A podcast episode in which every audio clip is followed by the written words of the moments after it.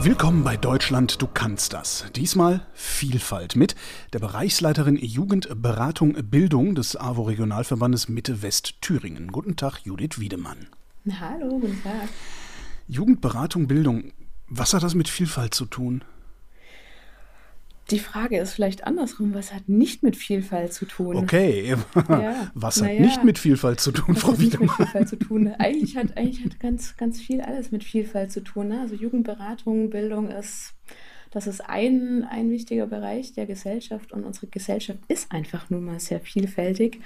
Das äh, hat aber eher damit zu tun, dass zu dem Bereich Jugendberatung und Bildung auch die Fachstelle interkulturelle Öffnung gehört. Das heißt ganz, ganz gezielt dieser Bereich Migration, interkulturelle, interkulturelle Öffnung.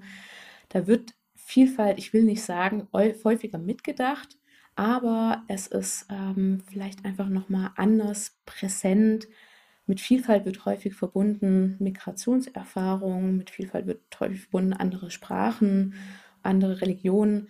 Aber so eng möchte ich das auch gar nicht sehen. Also ich würde tatsächlich eher lieber bei der ersten Frage bleiben und sagen, was ist denn eigentlich nicht Vielfalt? Und da ist es, können wir vielleicht sagen, relativ zufällig jetzt, dass es der Bereich Jugendberatung und Bildung ist, weil Vielfalt gehört auch in die, ja, gehört in alle Generationen und alle, alle Bereiche der Gesellschaft. Trotzdem bleibt das Thema Vielfalt immer an der Migration hängen, auch wenn Sie eigentlich gar nicht mhm. so sehr darüber reden wollen. Wie, wieso eigentlich? Ähm, warum bleibt das immer an der Migration hängen? Vielleicht ist es das, wo wir am, meisten damit konfrontiert werden, mit dem, was uns nicht bekannt ist, mit dem, was uns unbekannt ist.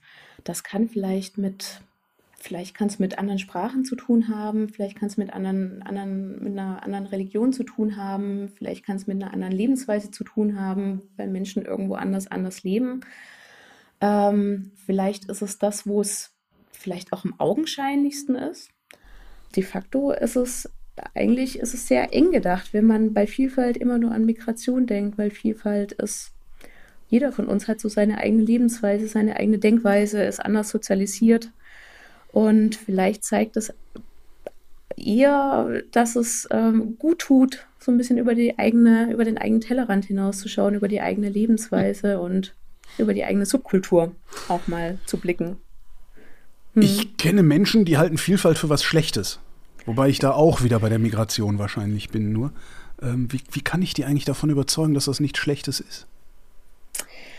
Ich kenne leider auch sehr viele Menschen, die Vielfalt für was Schlechtes halten. Aber ich würde es da auch nicht nur an der Migration festmachen. Ich glaube, es gibt auch Menschen, die tun sich schwer mit, mit Inklusion und ja. äh, es gibt junge Menschen, die tun sich schwer mit älteren Menschen und es gibt vielleicht ältere Menschen, die tun sich schwer mit jüngeren Menschen. Das sind die am Fenster, ne? ja, richtig. Ähm, wie kann ich die überzeugen davon? Ich, äh, naja, ich glaube, es ist, die Überzeugung kommt, kommt daher zu sagen, was, ähm, was, was bringt es mir, dass ich von anderen lerne? Und ich lerne immer dann am meisten von anderen, wenn die anders aufgewachsen sind und wenn die ein anderen, anderes Lebensumfeld haben, als ich das habe. Und wenn mhm. die anders denken, als ich das habe. Also einmal dieser Lernaspekt. Und ganz äh, pragmatisch formuliert, ich glaube, wir kommen da nicht drum rum, dass, dass sich eine Gesellschaft entwickelt. Und jeder, der sich schwer damit tut, hat vielleicht auch noch nicht, noch nicht so ganz akzeptiert, dass sich einfach eine Gesellschaft jeden Tag entwickelt und weiterentwickelt. Und das war zum Glück oder vielleicht auch nicht zum Glück, weiß ich nicht, dass wir einfach nicht mehr leben wie vor vielen hundert Jahren, sondern dass ich, äh, dass wenn wir jetzt beim Thema Migration bleiben, dass es Migration schon immer gegeben hat. Und ich würde fast unterstellen, jeder von uns hat in seiner, ihrer eigenen Biografie irgendwo ein Stück Migration. Ja, ich sowieso, ja, ja. sei es, weil es die Vorfahren sind, die aus, genau. dem, aus dem Ausland kamen, oder sei es Binnenmigration. Ich komme selber nicht aus Thüringen, sondern komme aus Süddeutschland. Also habe auch meine eigene Binnenmigrationsgeschichte und habe hab da sehr viel gelernt, auch mal ein anderes Stück Deutschland kennenzulernen. Jetzt sagen Sie, die Gesellschaft ist vielfältig. Was gibt es denn dann noch für Sie zu tun? Ähm, es, die Vielfalt mitzugestalten. Aber ich glaube, in erster Linie ist es, ähm, und das sehe ich auch als äh, als schöne Aufgabe der AWO ist eben genau diese Begegnung zu schaffen, dass Menschen zusammenkommen und über das Zusammenkommen von anderen lernen. es geht gar nicht so sehr um die Überzeugungsarbeit, dass Vielfalt wichtig ist, sondern es geht darum, Anlässe zu schaffen, ähm, das zu erleben, dass Vielfalt sehr, sehr wertvoll ist und dass Vielfalt Spaß macht und dass es schön ist und dass es jeden und jede von uns weiterbringt. Wie machen ähm, Sie das? Wie schaffen Sie diese Anlässe? Indem wir Feste machen, indem wir in der, in der Quartiersarbeit ganz gezielt unterschiedlichste Menschen zusammenbringen, indem wir vielleicht doch jetzt in der Migrationsarbeit ein Sommerfest gestalten, wo das ganze Quartier eingeladen ist, indem wir ähm, in, einer, in einer Kita ganz gezielt die Sommerfeste so gestalten, dass, äh, dass, dass es unterschiedliches Essen gibt und alle sich wohlfühlen dabei. Ähm, oder auch ganz, ganz konkret in der interkulturellen Öffnung, ne, dass, es, ähm,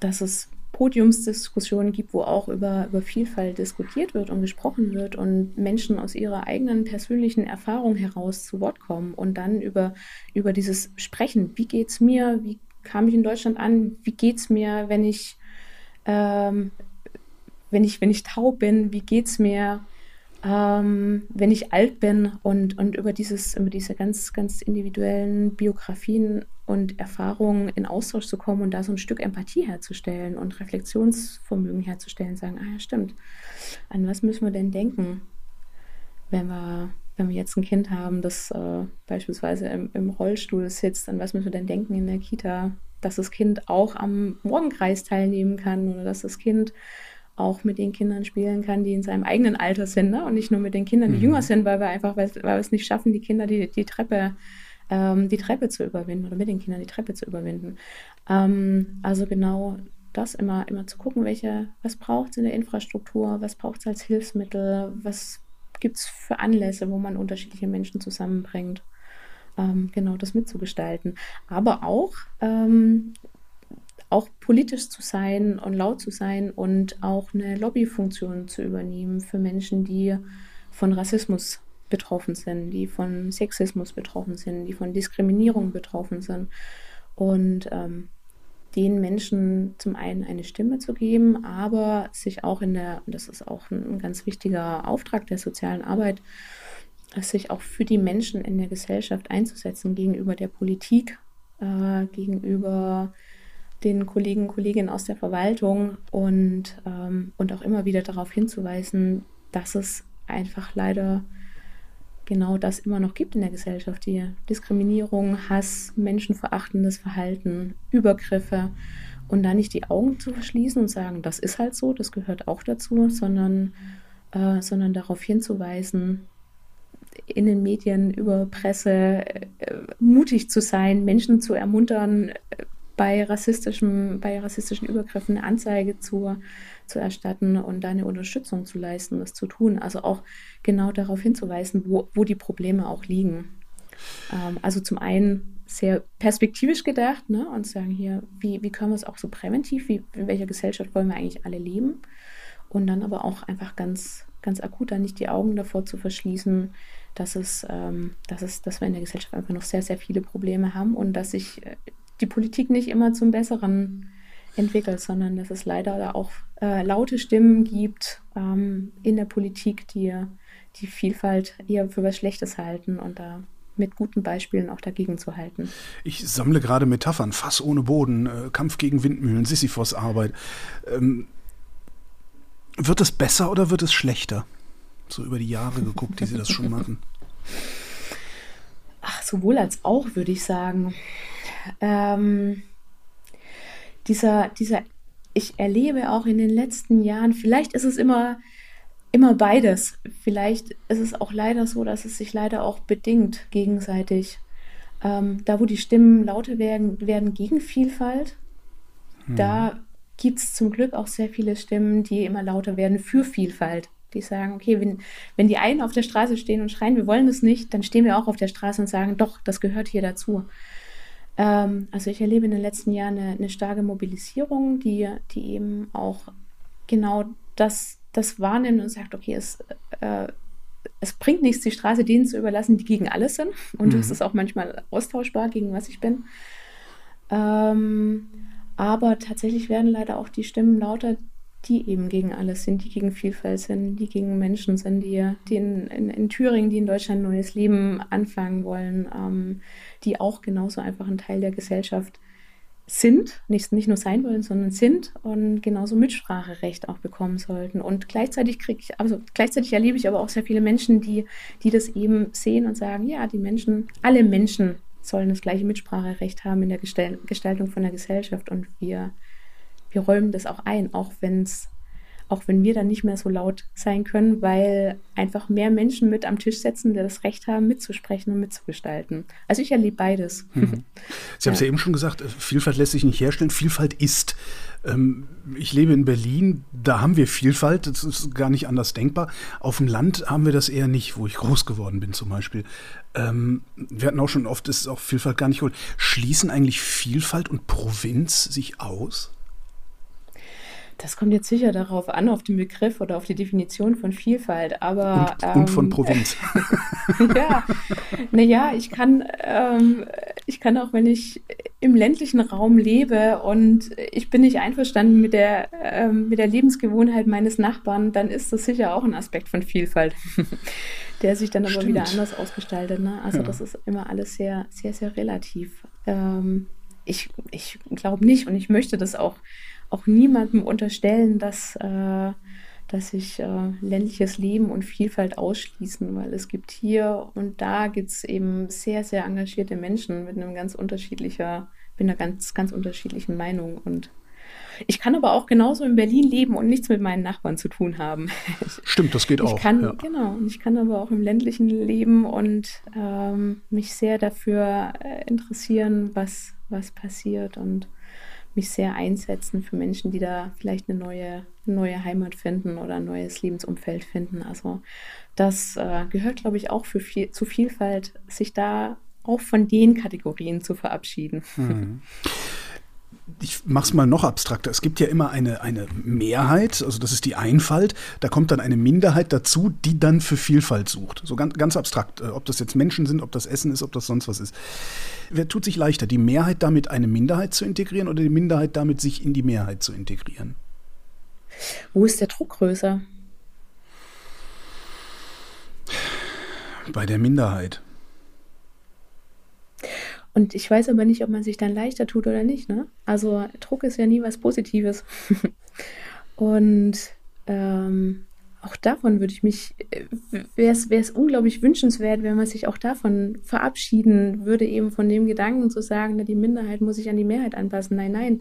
Wenn man da genauer reinguckt, sind es alles Individuen. Ne? Also und, und sowas wie eine Mehrheit ja, gibt's, gibt's nicht. Eine Mehrheit ist auch irgendwo konstruiert. Das ist, äh, das ist nur ein Gedankenkonstrukt. Was ist denn Stimmt, die Mehrheit? Ja. Ich, ich, ja, ich bin ja hier gerade aus Weimar dazugeschalten und in Weimar lebt man wieder anders als in Hamburg und in Hamburg vielleicht wieder anders als in München und in München wieder anders als in Freiburg. Ne? Also mhm. das ist ja auch, diese Mehrheit ist auch ein Stück weit konstruiert und es ist auch eine das ist auch ein Stück weit eine Krücke, sich an irgendwas festhalten zu wollen und dann zu sagen, ich gehöre doch zur Mehrheit und die Minderheit muss doch. Nee, nee, nee, das, ist, äh, das sind ja alles, alles Individuen und wenn man das runterbricht, ist es schwierig, von einer, von einer Mehrheit und einer Minderheit zu sprechen. Mhm. Aber die Frage ist tatsächlich, wo ist, der, wo ist der Druckgröße und den Druck sollten wir rausnehmen. Oder gleich verteilen. Oder gleich verteilen. Mhm. Wie würden wir das machen? ich bleibe mal bei Migration. Wie machen Sie hinreichend Druck auf mich, Weißen, dass ich eine Person of Color integriere? Genauso wie die Person of Color sich integrieren will. Es ist irgendwie kein schöner Gedanke, auf ne? jemanden Druck ne? auszuüben. Ne? ne? ja, also, weil, vor allen Dingen, ich muss, ich, muss ja, ich muss ja auch gar nicht, ich bin ja schon hier. Nee. Hm? Ja, und es ist ihnen ja auch freigestellt, es gut zu finden oder es nicht gut zu finden. Hm. So, das ist ja ihre eigene Entscheidung. Ähm, die, die, die, Grenzen, die Grenzen sind ja auch bei uns rechtlich sehr gut definiert in dem Moment, äh, wo wir uns über rechtliche äh, Grenzen bewegen, wo es um Übergriffigkeit geht, wo es um Beleidigung geht, wo es um Rassismus geht.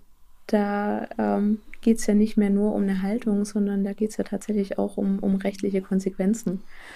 Ähm, aber alles, was eine Haltung ist, das ist, das ist ihnen im Grunde freigestellt. Und was ich machen kann, ist zu sagen, gut, ich mache es anders. Hm. Und vielleicht schaffe ich es ja dann so, diejenigen zu überzeugen oder auch nicht zu überzeugen. Na, vielleicht schaffe ich es ja dann so, diejenigen mitzunehmen, die da bisher eher kritisch waren, die dann sagen, hm, es tut ja gar nicht so weh, wenn, äh, wenn plötzlich in, jetzt bleibe ich auch bei, bei Migration, wenn in Jena plötzlich nicht mehr nur 5% Menschen mit einem ausländischen Pass leben, sondern wenn es 12% Menschen sind, zu merken, ach, das bereichert ja unser Stadtbild. Das ist ja toll. Und hier gibt es ja viel mehr kulturelle Möglichkeiten und das kulinarische Angebot vergrößert mhm. sich und ach, ich kann hier noch was lernen und kann vielleicht noch eine andere Sprache lernen und ach Mensch, wie toll. So, was mir auch aufgefallen ist, Sie haben mehrfach von Inklusion gesprochen. Ist das eine der größeren Baustellen beim Thema Vielfalt? Nee. Das ist die gleiche Baustelle. Oh. Das, ist, das, ist, ähm, das ist ein Stück weit eine Haltungsfrage. Ich, ich, ich würde mir auch wünschen, von Quoten wegzukommen und zu sagen, wir haben jetzt hier 10% Menschen mit Migrationserfahrung, wir haben jetzt hier 5% Kinder mit Inklusionsbedarf. Ähm, das, das ist so ein, ein Wunsch, dass wir da, wo es nicht notwendig ist, sage ich jetzt mal, äh, von, von Quoten wegkommen und dann nicht mehr in diesen Kategorien denken, weil was sagt denn das aus, eine Migrationserfahrung oder Migrationshintergrund, was sagt denn das tatsächlich über die, über die Person aus? Es wird vielleicht, wie gesagt, da relevant, wo die Sprachkenntnisse nicht da sind. Für ein Kind mit Inklusionsbedarf wird es da relevant, wo, ähm, wo das Kind nicht die Treppe hochkommt, aber es ist ein Kind. Ne? Mhm. Und jemand mit einer Migrationshintergrund ist genauso ein Mensch ähm, mit seinen Wünschen, mit seinen Bedürfnissen und das unterscheidet sich, glaube ich, nicht, nicht so sehr. Das, äh, das hat nicht so sehr viel damit zu tun, wo ich eigentlich herkomme, sondern das ist sehr, sehr individuell. Also das wäre so ein großer Wunsch, dass wir, dass wir da in den Köpfen die Kategorien, ähm, da wo es nicht unbedingt notwendig ist, auch mal auch sein lassen dürfen und einfach die Person betrachten, die vor uns steht. Womit wir wieder bei einem der Punkte waren, die Sie ganz am Anfang gesagt haben, Handlungssicherheit zu schaffen. Mhm. Diese Kategorien, die kann, von denen kann ich mich ja tatsächlich erst verabschieden, wenn ich mir meiner Handlungen auch sicher sein kann. Richtig. Wie komme ich dahin? Über Erfahrung, über ähm, das ist ja erstmal eine, eine, Herausforderung vielleicht, vor der, ich, vor der ich mich sehe, wo ich mich wahrnehme. Mhm. Sagen, da ist eine Situation, die ist mir unbekannt. Da ist ein Mensch, der ist mir in seiner Lebensweise unbekannt. Ähm, da ist eine Sprache, die ist mir unbekannt. Aber ähm, manche Menschen tun sich da schwerer, manche Menschen tun sich da leichter. Aber genau auch die, diese Erfahrung, ähm, die Erfahrung herzustellen, sagen, es ist es, es, es ist alles gar nicht so kompliziert und ganz viel ist die Haltung und, und, das, und das Wollen, nicht zuerst an die Probleme zu denken, ne? auch im Bereich Migration, nicht zuerst daran zu denken, oh Gott, wie schaffen wir das denn alles? Äh, dass sie alle Arbeit finden, dass alle Menschen äh, Sprachkurs kriegen, dass, äh, wie schaffen wir das denn, dass die Kinder in der fünften Klasse trotzdem in einem, in einem Unterricht mehr kommen, sondern das ist eine Haltungsfrage, die da heißt, okay, möchte ich das denn schaffen? Und dann, und dann finde ich auch Möglichkeiten und dann habe ich einmal die Erfahrung gemacht, ähm, dass die Kommunikation mit einer Sprachmittlung ganz wunderbar funktioniert, dass die Kommunikation mit Händen und Füßen ganz wunderbar funktioniert, dass die Kommunikation dann ganz wunderbar funktioniert, wenn ich mir ein bisschen Zeit lasse und vielleicht die Wörter, Worte anders wähle.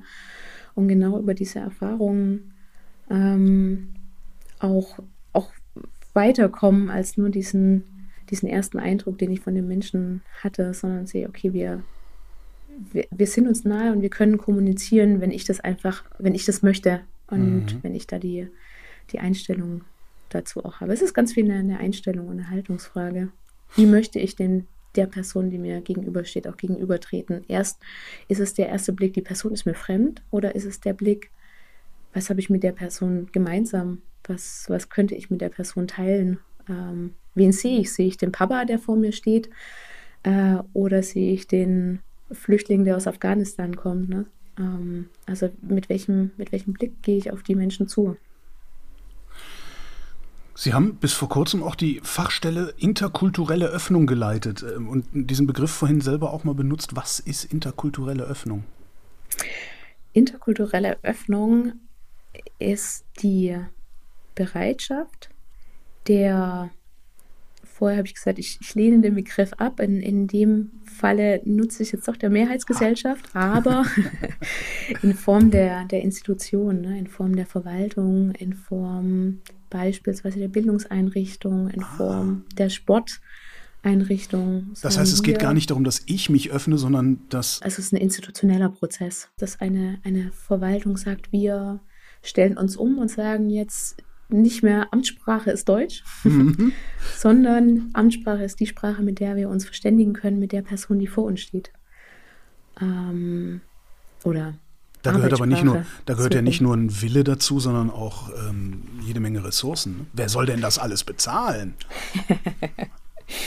Ach, wir haben schon ganz viele wunderbare Ressourcen, auf die wir zurückgreifen können. Das Internet, Sprachmittlung, mhm.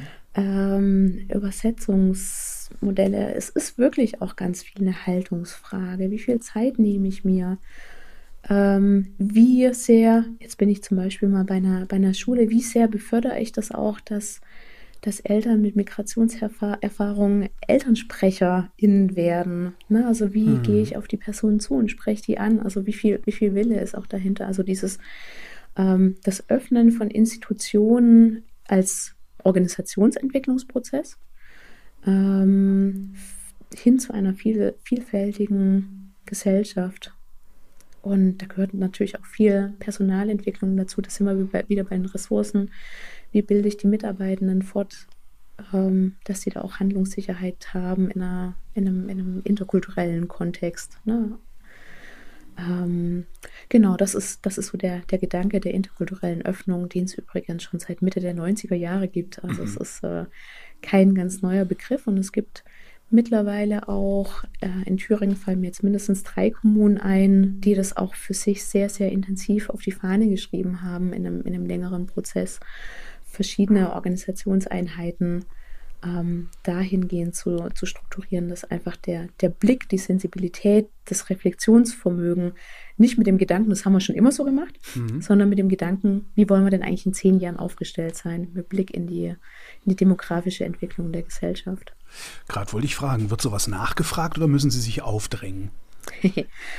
Vor 2015 würde ich fast sagen, wir haben uns fast manchmal ein bisschen aufdrängen müssen. Ähm, auch da gab es aber Bereiche, die, die, da, die da sehr offen waren. Und ähm, seit 2015 ist das, ähm, ja, ist, ist das ein, auch ein, ein, ein, großes Thema, auch für Kommunen. Es, ja, Nee, es gibt da sehr viel Bereitschaft von Kommunen und wir haben im letzten Jahr eine Abfrage gestartet unter Thüringer Kommunen, wer denn, welche Kommune denn Interesse hätte an einem längerfristigen Begleitprozess zur interkulturellen Öffnung.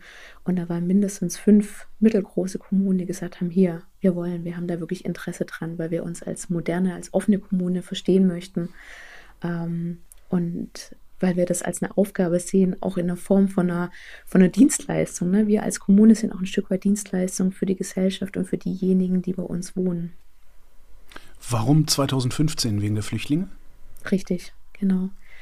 Ähm, die in anderen Bundesländern äh, ist die, wenn man es jetzt wirklich an Migrationszahlen festmacht, mhm. haben, wir, haben wir höhere Migrationszahlen, als es in Thüringen der Fall ist. Und ähm, vielleicht war das auch einfach vor 2015 nicht ganz so präsent und dann mit der Zuwanderung der äh, vieler Menschen ähm, war da einfach eine, eine, neue, eine neue Herausforderung, die da mhm. gesehen wurde und neue Situationen und so bis dato keine dagewesenen Situationen mit Blick auf Migration in den Kommunen. Und jetzt, äh, wir haben jetzt sechs Jahre später etwa, wo man dann merkt, okay, Menschen bleiben, Menschen wollen mitgestalten ähm, und wir tun uns auch gut daran, mhm. ähm, das auch konstruktiv und offen zu begleiten. Ich kann mir gut vorstellen, dass Sie in Ihrer alltäglichen Arbeit an und mit der Vielfalt immer wieder vor denselben Problemen stehen. Welche wären das? Ähm, ein sehr präsentes Beispiel war es jetzt die letzten Monate Corona da ist es mir aufgefallen, dass wir sehr, sehr spät daran gedacht haben, die alltäglichen Diskurse, die es in den Medien gab, die es im Fernsehen, Radio, Zeitschrift, was weiß ich, überall gab, mehrsprachig zu führen. Und viele Menschen haben, die genau diese Diskurse, viele Informationen zu Beginn überhaupt nicht folgen können oder nicht gut folgen können oder haben die Informationen sich aus ihren eigenen Heimatländern gesucht, zusammengesucht. Ne? Was passiert denn hier gerade? Corona, Lockdown, Hilfe. Was darf ich, was darf ich nicht? Darf ich rausgehen? Darf ich nicht rausgehen? Was sind denn die Regeln? Was, was ist die Strafe dahinter? Wie ist das? Ähm, das ist, ähm, ist uns sehr stark aufgefallen, dass, dass wir da zu spät dran gedacht haben. Mhm. Genau, die Menschen auch mitzunehmen, die, die nicht die entsprechenden Sprachkompetenzen haben.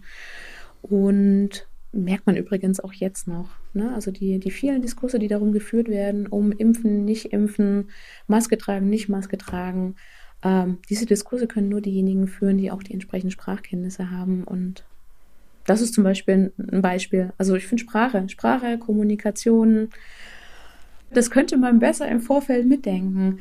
Ich habe auch mal einen schönen Spruch gehört, das war noch vor, weiß ich nicht, vor 15 Jahren in, in Freiburg im Breisgau. Da hatte ein Flüchtling in einem Vortrag mal gesagt, er hat gesagt, im, das, das Leben in Deutschland ist manchmal so wie bei einem Spiel, wo man ständig nur mitbekommt, dass man ständig gegen die Spielregeln verstößt, aber keiner erklärt einem eigentlich die Spielregeln.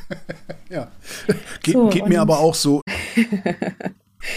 genau, ne? Aber ähm, das, das ist was, da, da, da sollten wir besser werden, ähm, was, was Sprache angeht. Auch was, was ein Selbstverständnis dessen angeht, ähm, was weiß denn jemand anderes? Also, welche Erwartung habe ich denn in jemand anderes zu sagen, die Person lebt jetzt seit einem halben Jahr hier, die muss doch jetzt hier integriert sein, die muss sich doch jetzt hier anpassen. Ja, erstens die Frage, anpassen an was? Mhm.